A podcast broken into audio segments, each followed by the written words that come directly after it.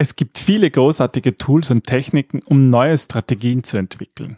Heute schauen wir uns die Szenariotechnik an, die besonders in Zeiten großer Unsicherheiten eine große Hilfe sein kann. Die Technik hilft dabei, die üblichen Fehler wie blinde Flecken oder den Tunnelblick bei der Entscheidungsfindung zu vermeiden.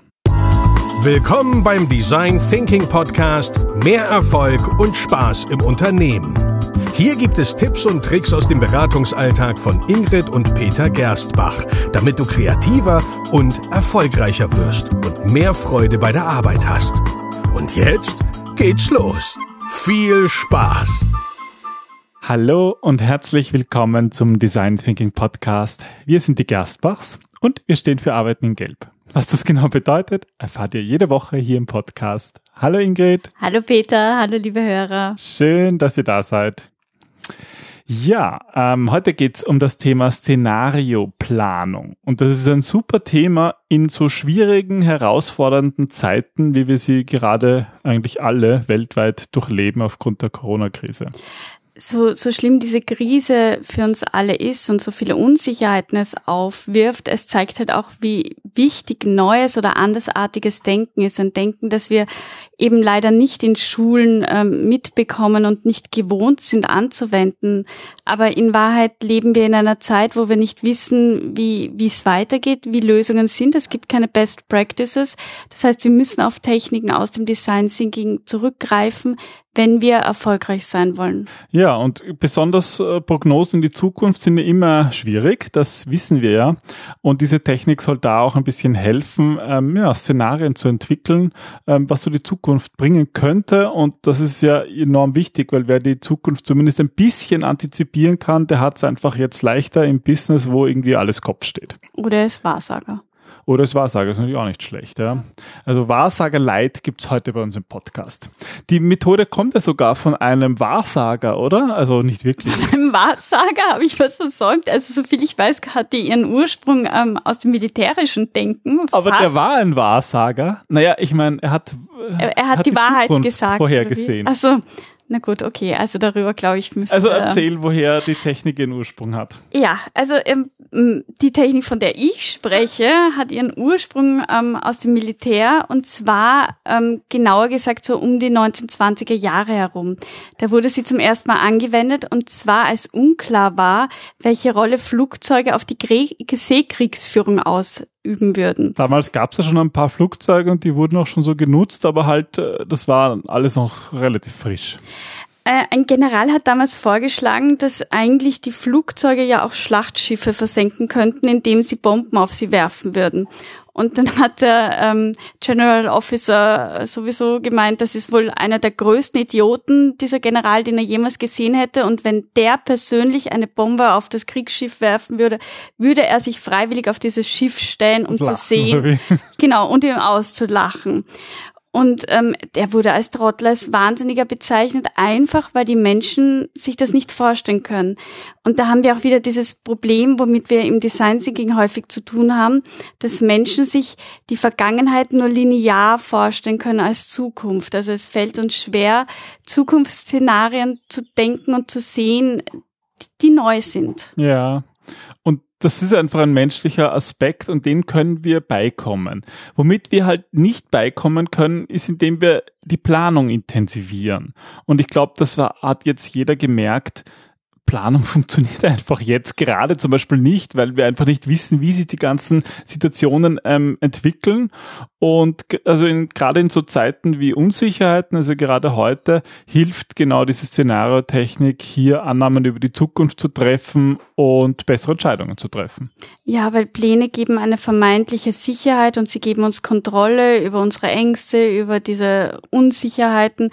Nur müssen sie ja doch funktionieren. Und die Szenariotechnik hilft uns dann eben zu sehen, ähm, dass es mehrere unterschiedliche Lösungen gibt und quasi eine wird schon eintreffen. Genau, ja.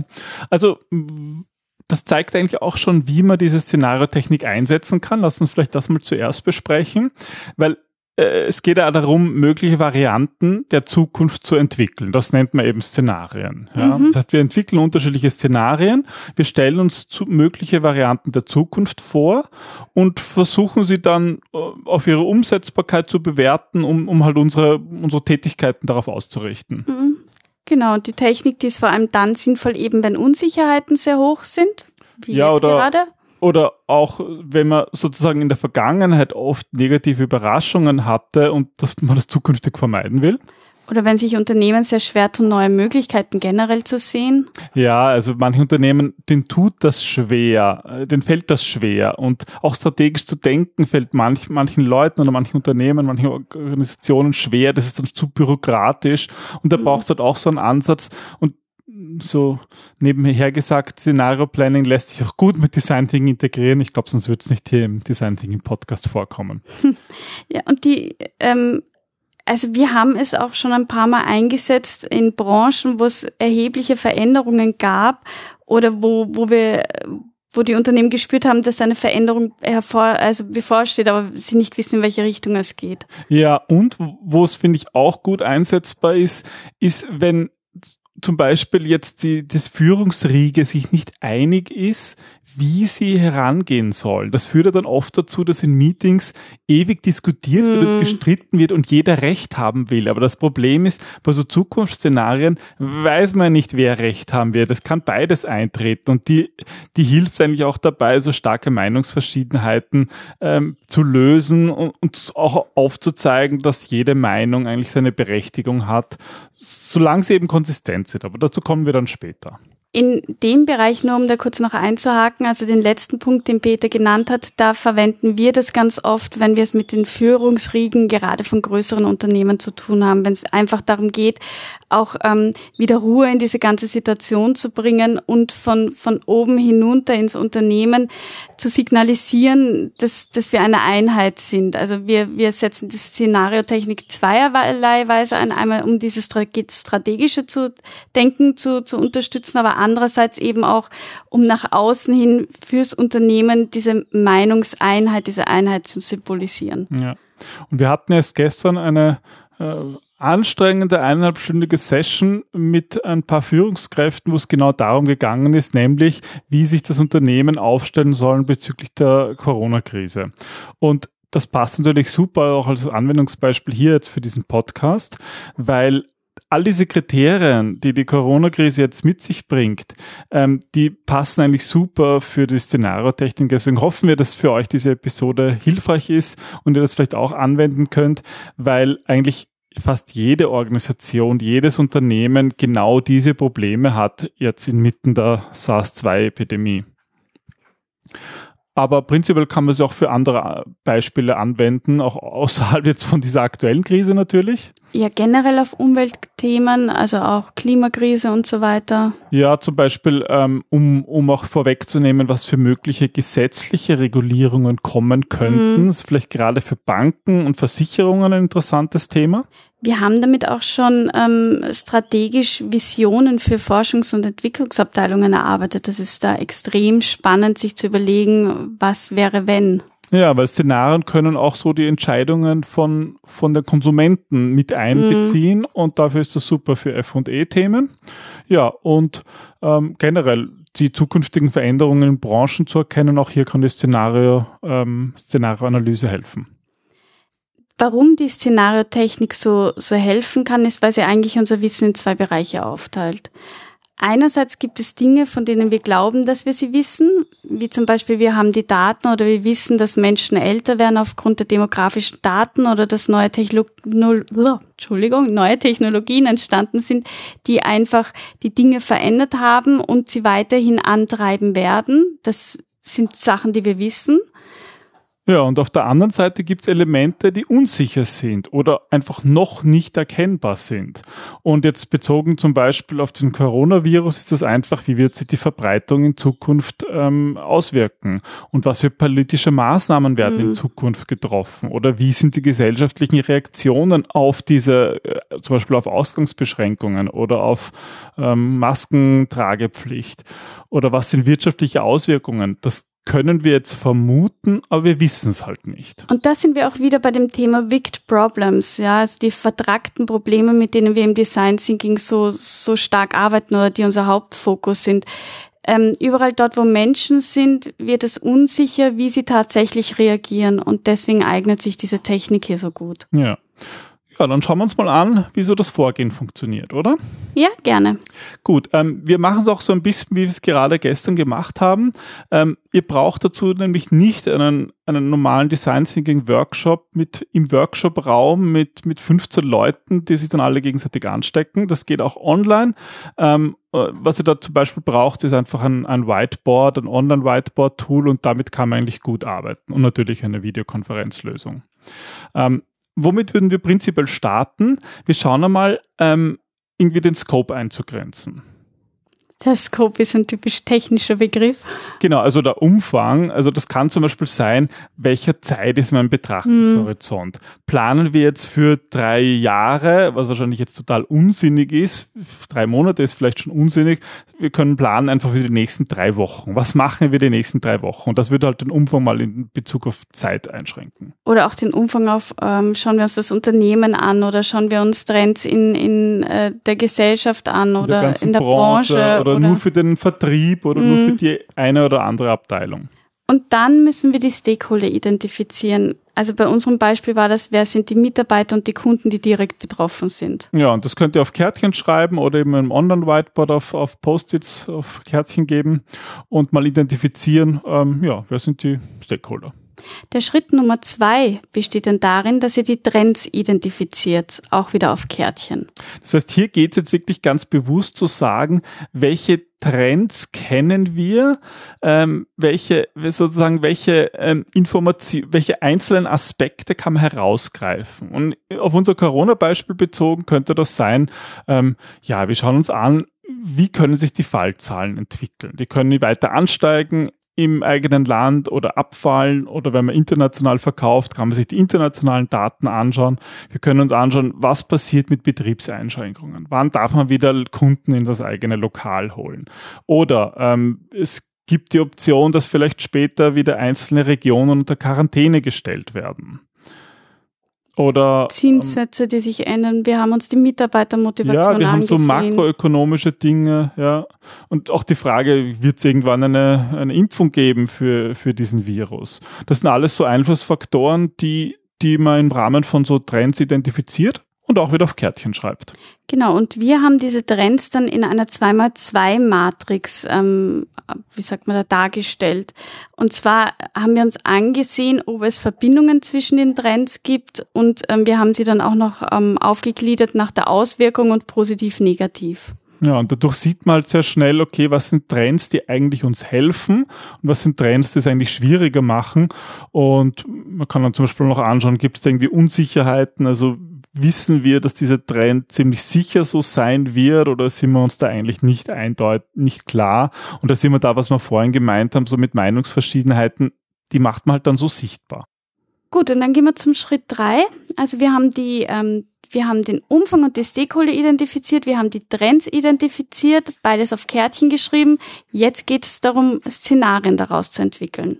Und das kann man sich jetzt eigentlich hier grafisch ganz gut vorstellen. Wenn wir diese ganzen Trends aufgezeichnet haben, sieht man schon Dinge, die möglicherweise gut zusammenpassen. Dabei hilft ja auch immer so eine 2x2-Matrix. Da hast du diese Wölkchen und siehst, wo sich's einfach häuft. Genau. Und die klassischen, also der, der einfachste Weg ist mal sozusagen alle, ich sag mal, alle positiven Dinge zusammen zu gruppieren, alle negativen zusammen zu gruppieren. Und dann hat man so Best Case, Worst Case Szenario.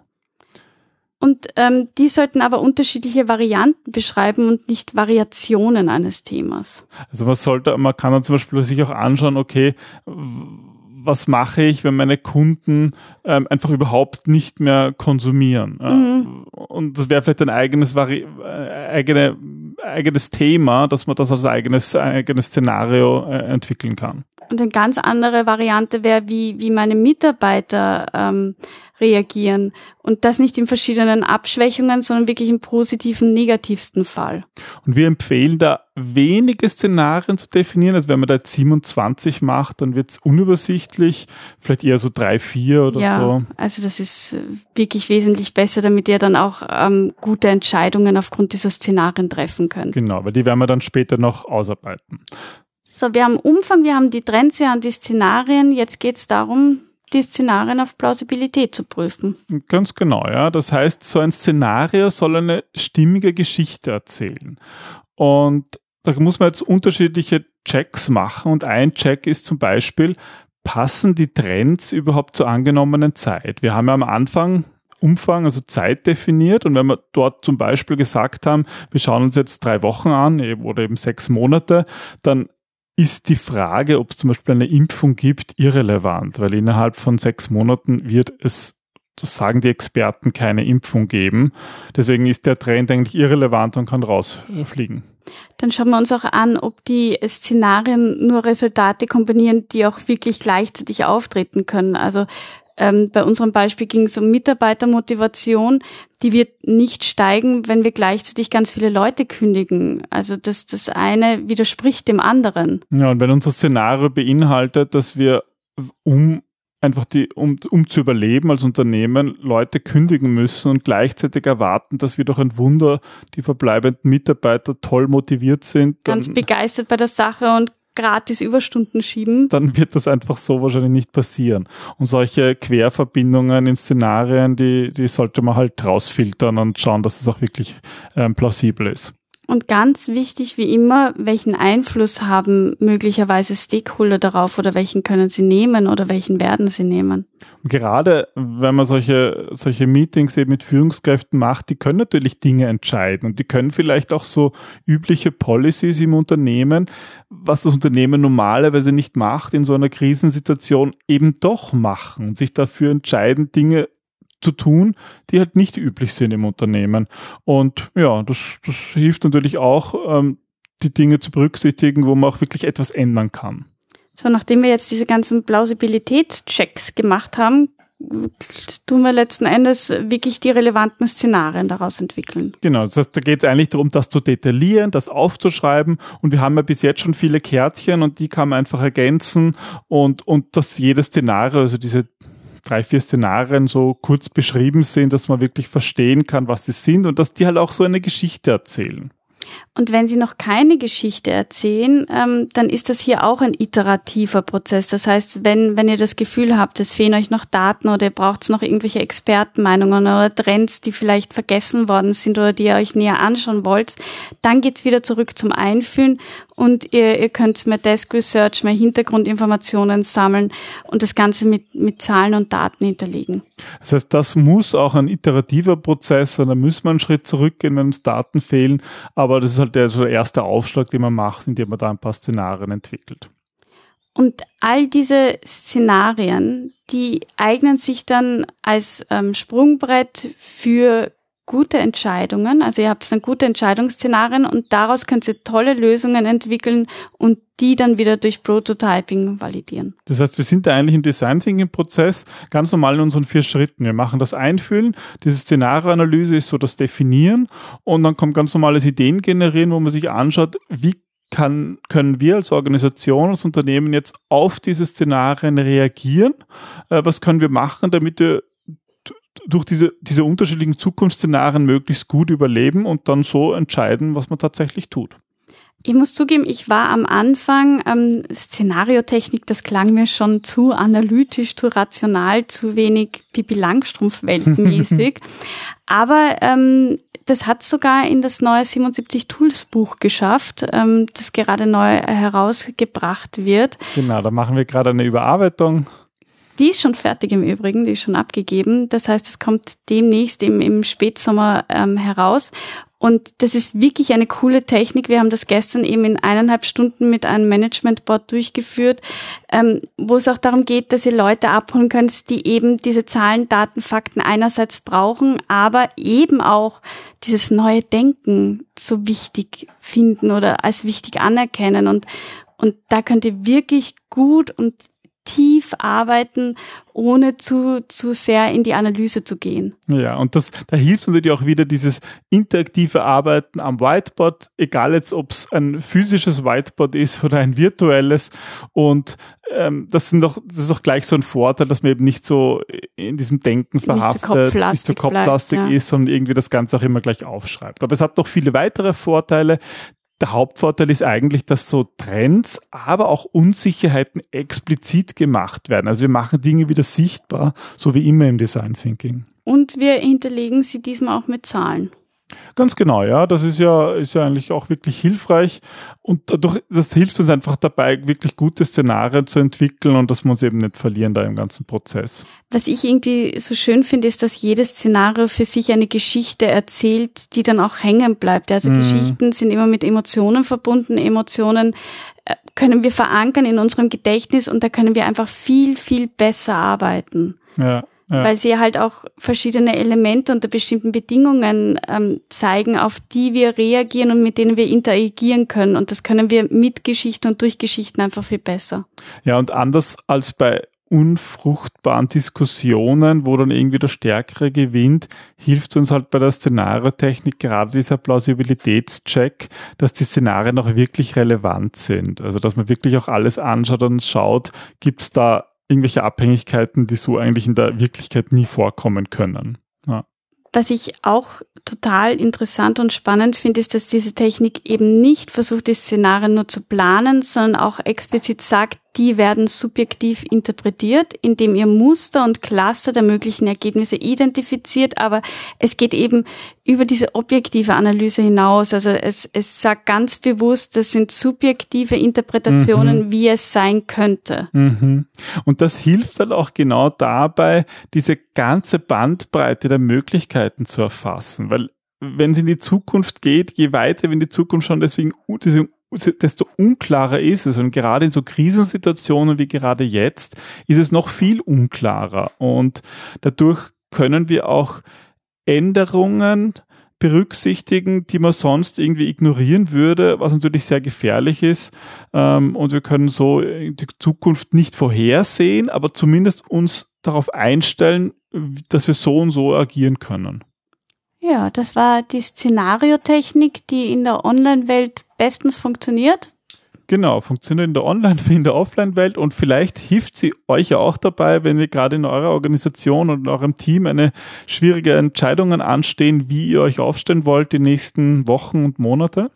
Wobei ich ähm, da einen kleinen Aufruf starten möchte bitte versucht euch da jetzt nicht in die Corona-Krise reinzureden und die möglichst schrecklichsten Horrorszenarien, die es geben könnte, zu entwickeln, dass ihr in der Nacht nicht schlafen könnt. Das hilft niemandem weiter. Ja, aber die Dinge aufzuschreiben und vor allem auch positive Varianten und positive Szenarien genau in beide Richtungen und ins Machen zu kommen. Ja, das ist das Wichtigste. Erfolg besteht aus drei Buchstaben, nämlich tun.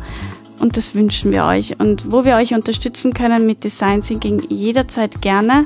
Ja, also wenn ihr das nächste Mal das Gefühl habt, in einem sehr unproduktiven Meeting zu sein, wo irgendwie über Meinungen diskutiert wird und über Zukunftsszenarien, ohne sie explizit zu machen, dann denkt bitte an diesen Podcast und probiert das einfach aus. Und wir würden uns sehr freuen, wenn es für euch toll klappt. Dann wünschen wir euch viel Erfolg, viel Spaß und, und bis zum nächsten Mal. Bis bald. Tschüss. Tschüss.